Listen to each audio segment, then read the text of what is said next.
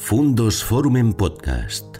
Historias y personajes que nos ayudan a comprender el mundo. Bienvenidos, señoras y señores, a un nuevo encuentro en nuestro canal Fundos Forum, este espacio virtual en el que convergemos con personajes de distintos ámbitos, de la cultura, de la ciencia, de la literatura, y en el que profundizamos en cuestiones que nos permiten descubrir con tranquilidad, con la serenidad que da una conversación calmada, reposada, las claves para profundizar en todos esos diversos ámbitos en torno a los cuales el canal Fundos Forum cada semana les ofrece propuestas diferentes.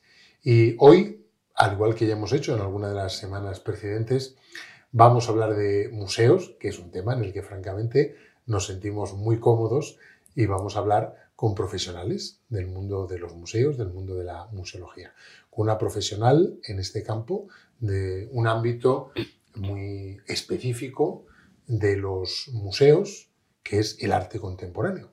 Sin duda, eh, el arte contemporáneo ha protagonizado muchos de los proyectos museísticos más notables de las últimas décadas y en el caso de Castilla y León contamos desde el año 2004 con el MUSAC, el Museo de Arte Contemporáneo de Castilla y León, de cuyo equipo forma parte Coré Escobar, que es la responsable del área de registro y colección.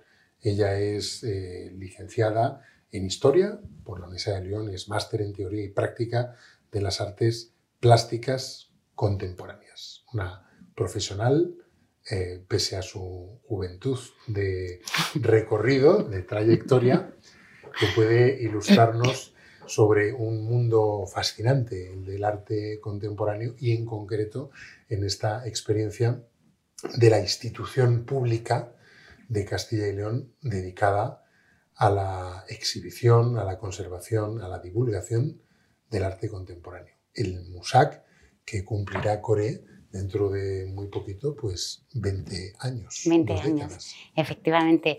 Hola, Chema. pues sí, ya sigue pareciendo un museo muy joven, un museo casi como que está recién llegado a la ciudad y ya han pasado 20 años casi. Eh, de hecho, en el 2025 eh, pues hacemos 20 años y nos hace muchísima ilusión. Está claro que tú rápidamente elegiste dedicarte al arte contemporáneo.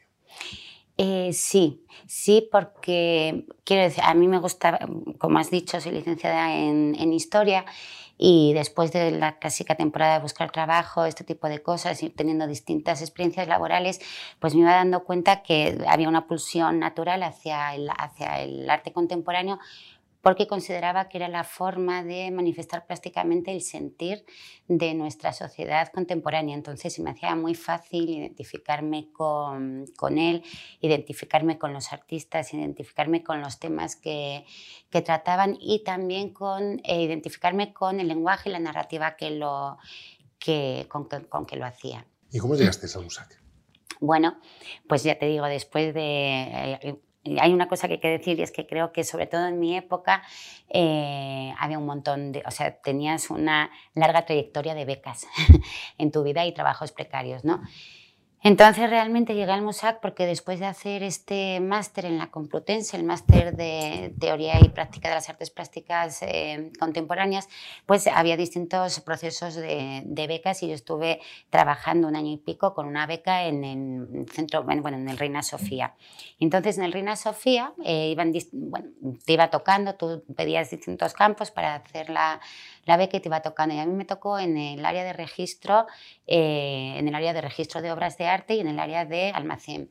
Entonces, en esas áreas lo que, lo que se hace básicamente es el cuidado y la gestión de las eh, obras de arte eh, desde que llegan al museo, incluso van a llegar durante su estancia física y durante su salida. No estaba inicialmente eh, vinculado quizá con lo que era el desarrollo de un proyecto expositivo, pero tú en realidad atravesabas todos los ámbitos de gestión de la vida de las obras porque era, los mismos procedimientos se aplicaban tanto para la colección como en las exposiciones temporales cuando, bueno, cuando terminé la beca, vi que había una oferta de becas para, para el MUSAC.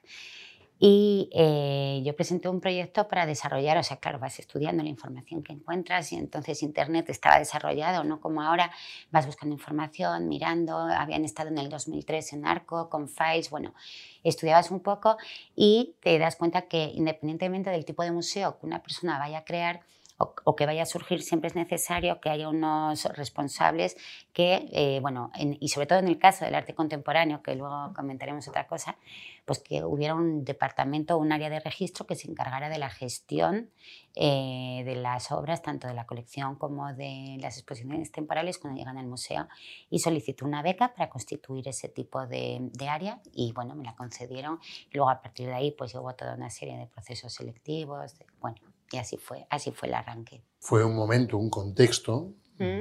al inicio de, los años 2000, de especial efervescencia, lo que al arte contemporáneo se refiere. ¿no? Probablemente ya venía de algo atrás, de mediados de la década de los 90, donde florecen y surgen proyectos pues, importantes como el Iván en Valencia, el propio Guggenheim de Bilbao, la Feria Arco, que adquiere su, su, dimensión y su envergadura precisamente en, en aquellos años y em, de alguna forma te incorporas en el nacimiento de un mm. museo en un momento especialmente propicio para el arte contemporáneo. Sí, mira, eh, en determinados foros profesionales en los que participas en determinada serie de cosas, eh, al final lo que transmites, o yo así lo siento, es que muy pocas personas tienen la suerte y la gran oportunidad de asistir al nacimiento de un, de un museo y de establecer una serie de parámetros que van a ser dentro de lo que la ley, eh, dentro de lo que es el cumplimiento de la normativa específica para cada caso te va a permitir desarrollar unos determinados procedimientos, unas determinadas formas de, trabajar eh, que, te, que, van a ser absolutamente ad hoc para, para, tu museo, ¿no? Entonces, yo qué sé, además en esa época era una situación pues en las que los presupuestos eran, eran otros, en general para todas las instituciones y, para nosotros también. Entonces podías, no sé, ¿no? desarrollar el programa, de, el sistema de información museográfica que era más apto para el tipo de colección que ibas a, que ibas a gestionar. Es decir, no nos pasaba como otros museos o los histórico-provinciales u otro tipo de museos que tienes ya una colección heredada y que tienes una estructura muy cerrada. Nosotros nacíamos realmente en ese sentido muy libre, más allá de la normativa de rigor, por supuesto, pero nos permitía eso, asistir al nacimiento de algo y crear un poco las cosas en función de cómo era la forma de trabajar que estábamos definiendo.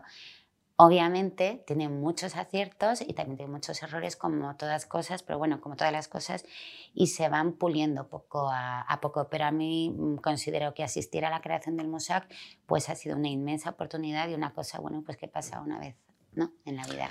Han transcurrido 18 años, es decir, que el museo ha alcanzado esa simbólica mayoría, mayoría de edad. ¿Cómo habéis vivido la, evolución desde aquel momento inicial en el que efectivamente la circunstancia presupuestaria era bien diferente, los presupuestos eran muchísimo más eh, pingües, más generosos que los actuales, era un momento pues muy eh, favorable para el arte contemporáneo y a lo largo de estos 18 años, bueno, pues han ocurrido muchas cosas, indudablemente.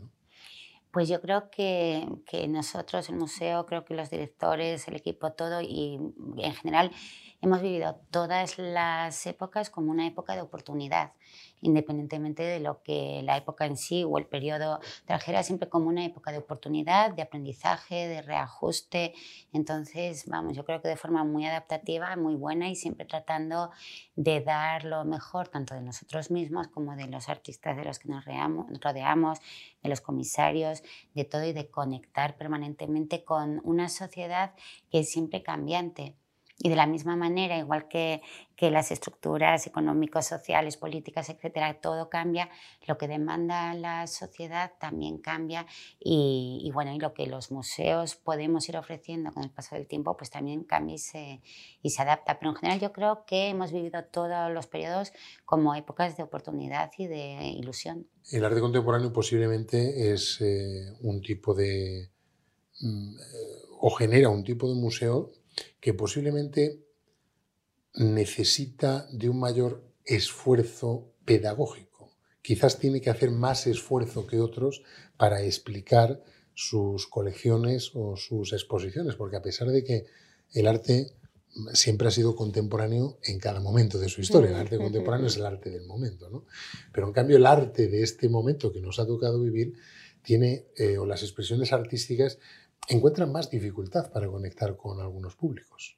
Bueno, sí, eh, puede ser y también siempre hay un poquito de, prejuicio, yo creo, en general a la hora de valorar el arte contemporáneo. Es decir, si te das cuenta a lo largo de la historia del arte, todos aquellos artistas que en un momento determinado fueron rompedores o eh, buscaron una vía nueva para manifestar, yo qué sé, cuando aparece la perspectiva o cuando de repente dejas de utilizar el, el margen o el dibujo para que sea la forma y el color el que exprese, quiero decir que siempre que hay un momento de ruptura y una incomprensión, porque creo que en general el ser humano somos un poco a veces reticentes a los, a los cambios, ¿no? Entonces yo lo que creo puede ser, quiero decir, no es la mediación en general es importantísima, pero yo también creo que siempre cuesta mucho eh, valorar el arte de tu momento cuando rompe un poco el límite o la forma tradicional a la que a la que estamos, a la que estamos acostumbrados. Eh, quiero decir, por ejemplo, eh, tú ahora ves un Dalí y te parece maravilloso porque el contexto sabe que Dalí es maravilloso. Ha habido un estable, bueno, ha, habido una serie de personas que ha, valorado que Dalí es maravilloso ves sus cuadros y te fascinan y no te lo cuestionas en muchas ocasiones. Y sin embargo, artistas de los que exponen nuestras salas son más cuestionables, quizá porque todavía no haya tenido esa, esa ¿cómo se dice?, ratificación oficial o de determinadas personas para que te digan que eso es muy bueno, ¿no? Eso por una parte, los prejuicios que yo creo que en ocasiones hay, pero por otra parte sí, también creo que muchas veces el arte contemporáneo es eh, demasiado críptico en algunos sentidos o las formas llaman mucho la atención o los lenguajes eh, pretenden precisamente manifestar una reacción del público que no sea siempre la del agrado. Entonces sí que es muy importante en el arte contemporáneo, pero yo creo que en general todo el, arte, la, mediación, eh, no creo que sea más difícil acercarse una vez que superas el primer golpe visual a una obra de arte contemporáneo o, entrar, eh, o, haya mayor dificultad que una posible obra, yo qué sé, renacentista si, si no conoces cosas de iconografía o qué significa. Entonces, quiero decir que me voy por las ramas. Sí, tienes razón, pero a la vez también creo que hay un cierto prejuicio eh, hacia lo que es contemporáneo en todas las épocas. Dicho de otra manera, para leer los nuevos lenguajes artísticos, el espectador, eh, quien contempla, tiene necesariamente que adoptar una, eh, una perspectiva de mayor mm, tolerancia intelectual. Sí, o, preguntarse, como en realidad pues te pregunto, o bueno, claro, aquí a lo más quizá desde mi punto de vista, ¿no? O dejar a la pieza tratar de que te, te, hable por sí, por sí misma o pensar, o simplemente decirte, mira, no entiendo nada y es que además no me gusta. quiero decir, eso es un pensamiento exactamente igual de válido. ¿no? Yo creo que frente al arte contemporáneo, eh, a la hora de observar desde cero arte contemporáneo, es simplemente abandonar el prejuicio y luego que las cosas sugieran y es muy libre decir, pues a mí esto no me interesa absolutamente nada o, o ya está. Más que quizá tolerancia, tal vez el espectador de arte contemporáneo tenga que em, tener una predisposición más abierta a dejarse sorprender, a preguntarse, a tratar de interactuar con la obra, que muchas veces te está diciendo, eh, tócame, háblame. Quiero decir que es una experiencia un poquito, eh, es, es una experiencia un poquito distinta también, o es una experiencia que a lo mejor te da más oportunidad o, te da más campos que simplemente, o más capas de lectura que simplemente la obra que vas a ver y lo que esperas es que te emocione eh, y, bueno, todas las obras emocionan al mismo, al menos a mí, pero bueno, respondiendo a tu, a tu pregunta, quizá más que tolerancia, eh, capacidad de sorpresa y dejar sin interrogar. Curiosidad. Curiosidad, sí, perdón, sí, eso es. Si tuviéramos que elaborar un pequeño manual de visita de un museo de arte contemporáneo, ¿qué consejos podríamos darle a alguien que bueno, pues se enfrenta quizás a lo mejor por primera vez a esa experiencia de visitar un museo de arte contemporáneo, ¿por qué no el Musaca? Yo el único manual es que cruce la puerta y entre y ya está. No hay más, vamos, no. Nada más que, que entre, que entre y, y, ya está. También supongo que habéis eh, percibido la evolución de los públicos, ¿no? Obviamente ha habido una gran evolución en el mercado de arte contemporáneo, los artistas han evolucionado, el tipo de arte, habéis aprendido como institución cultural, habéis mejorado en vuestra gestión, pero posiblemente los públicos también hayan cambiado o quizás la propia sociedad con la revolución que ha supuesto la, tecnología, el acceso a través de Internet a otras realidades, a otros contenidos de carácter cultural y artístico, hace que posiblemente a los museos de arte contemporáneo lleguen personas con mayores dosis de curiosidad, con mayor receptividad, y quizás con mayor eh, fondo cultural o de conocimiento del arte contemporáneo.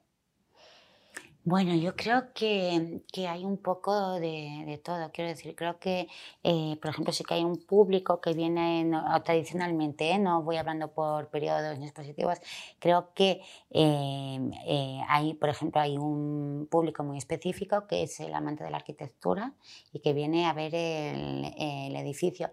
Y en lo demás, por supuesto, hay parte del público especializado que, que viene por el tipo de programación que se hace y luego hay evidentemente un montón de público aficionado que visita el museo, forma parte de sociedad, vive y, aquí está. Y también ya no es solo visitar, sino toda la programación que hacemos, tenemos muy buenos resultados en los conciertos, en las, eh, yo qué sé, otro tipo de, en las programaciones culturales que se desarrollan, en los cursos que hacemos, el DEA, de, bueno, pues trabaja en el área, o sea, la, los técnicos de didáctica del museo trabajan muchísimo, son un montón de, de público estudiante.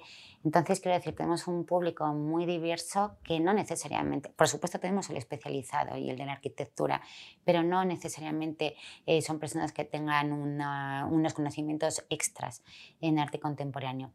Pero sí que debido a que ya llevamos mucho tiempo implantados en, la ciudad y en la comunidad y también el hecho de que hayamos tenido un montón de programas educativos, que quedó trabajando con el público más infantil, etcétera, etcétera, pues sí que notamos que hay un público pues, que ha calado en la ciudad, que han ido desde muy jóvenes al MUSAC, eh, o bien a hacer cursos o talleres o les lleva a la universidad.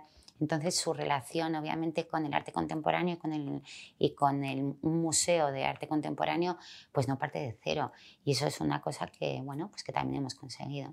Formas parte también del comité ejecutivo de, del Consejo Internacional de los Museos en España, de, del ICON. Sí.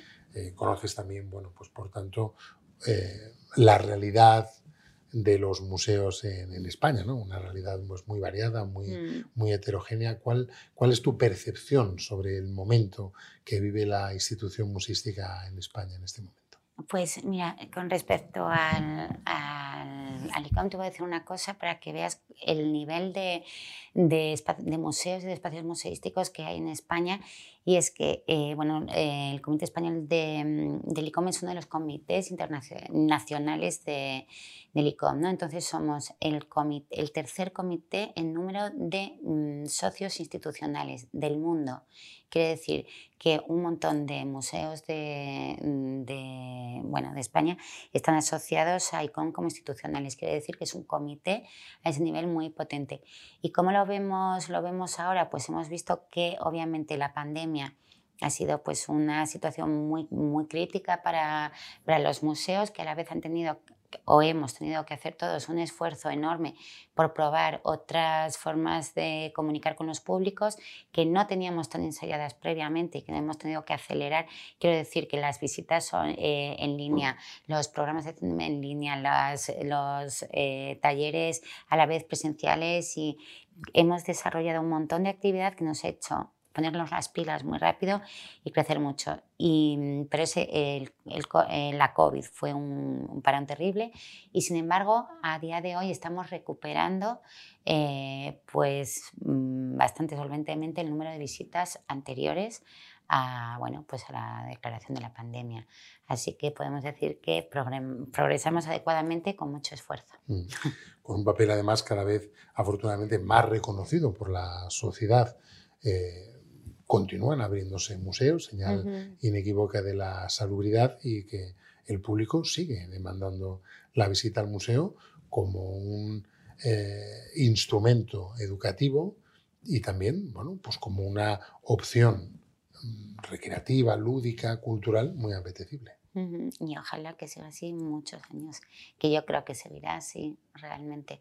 Además, por las estadísticas, eh, estudios que vamos haciendo, la mayor parte de los públicos consideran que, por supuesto, la visita virtual, eh, bueno, en unos momentos determinados puedes usarla, pero que en ningún caso sustituye la, ah, la visita real, sí, exacto, y la experiencia real. Por cierto, ¿hay un turismo relacionado con el arte contemporáneo? Eh, yo me considero turista de arte contemporáneo, entonces doy por hecho. que no eres la única. No lo sé, no sé de turismo, pero doy por hecho que no, es la, que no soy la única. Quiero decir que cuando vas muchas veces a, elegir un viaje, pues piensas en determinadas galerías que hace tiempo que quieres conocer, o, entonces yo entiendo que, que sí que lo habrá. Yo creo que sí. Bueno, probablemente el MUSAC. Eh, atrae también indudablemente turistas todos los años a Castilla y León, a, León, con un proyecto eh, muy amplio. Has hecho referencia a esa parte de la didáctica porque el, abanico de actividades que oferta el MUSAC a lo largo de todo el año eh, es muy extenso, no solo la estrictamente expositiva. Sí, sí, sí, efectivamente, porque esa es una manera de conectar con, obviamente, con el público más inmediato y bueno, y también porque los museos no es solo ir y ver una exposición, es vivirlos y es, y es practicarlo. Mira, de hecho, y hablando del ICOM, el lema del Día de los Museos de este año era el poder de los museos. El poder de los museos, pues para, en realidad, para hacer comunidad en muchas ocasiones, para trabajar con la sostenibilidad para la mejora digital, como nos vimos obligados por la, por la pandemia. Entonces yo creo que también los museos a veces somos unos indicadores eh, válidos para ver en qué sentido está evolucionando la sociedad, sobre todo a, a nivel de, de demanda. Eh, por ejemplo, otro parámetro que mide muy bien esto es que en el 2018 en la, en la Asamblea General de ICOM había que, eh, que aprobar una nueva definición de, museo. Y hubo mucha controversia porque se está revisando cada uno de los términos de lo que todos entendemos que es un museo y esperamos que la nueva definición de museo se apruebe ahora en este verano, que hay una nueva Asamblea General en Praga. El ICON que tiene también un papel de, representación porque hay de alguna forma un lobby de los museos. El ICOM nace en, 1946 y bueno, está relacionado con Naciones Unidas, con la UNESCO. Eh, es una organización no gubernamental y en realidad es una organización de profesionales de museos y de instituciones museísticas y, por ejemplo, tiene un órgano consultivo, o sea, se, tiene el estatus, perdón, de órgano consultivo dentro del Consejo Social y, Económico de Naciones Unidas. Entonces, no, no es un lobby, en realidad es todo lo contrario, es como una organización en la que se da apoyo, eh, se da apoyo, se da formación profesional, se establece un código deontológico de funcionamiento de los, de los museos. Entonces, tenemos más una cuestión de órgano asesor, casi más que decisivo de, de ningún tipo. También de carácter científico, ¿no? sí, sí, sí, efectivamente, de carácter científico y de soporte pues, a los profesionales y, a los museos también. Mm. Bueno, pues a través de Core Escobar nos hemos acercado a este fascinante mundo del arte contemporáneo, también a una institución eh, de Castilla y León, el Museo de Arte Contemporáneo, muy cerca ya de celebrar su 20 aniversario fundacional. Será en el 2025. 2025. Sí. Muy bien, pues lo celebraremos naturalmente porque la ocasión sin duda lo merece y porque la trayectoria del museo es magnífica y sin duda realiza una importante aportación a la oferta cultural de Castilla y León y en concreto también de la ciudad de León. Pues Corén, muchísimas gracias, nos ha encantado charlar contigo, conocer más sobre el Museo de Arte Contemporáneo de, Castilla y León y bueno, siempre que hablamos con alguien de los museos, sobre todo invitar a que la gente lo visite, que los museos se han creado para eso. Por supuesto que sí, muchísimas gracias y recordad que solo es necesario entrar. Muy bien, pues entren, entren y, disfruten, y conozcan y experimenten. Pues hasta aquí esta conversación y este tiempo de entrevista en el canal Fundos Forum. Pues si les ha gustado le dan a like, pueden suscribirse al canal naturalmente cosa que les agradecemos y les emplazamos a estar muy pendientes porque continuamente tenemos muchas cosas que contarles y muchos personajes que presentarles. Hasta la próxima ocasión, que sean muy felices. Adiós. Gracias por escuchar Fundos Forum en podcast. Tenemos muchas más historias y personajes que descubrir juntos.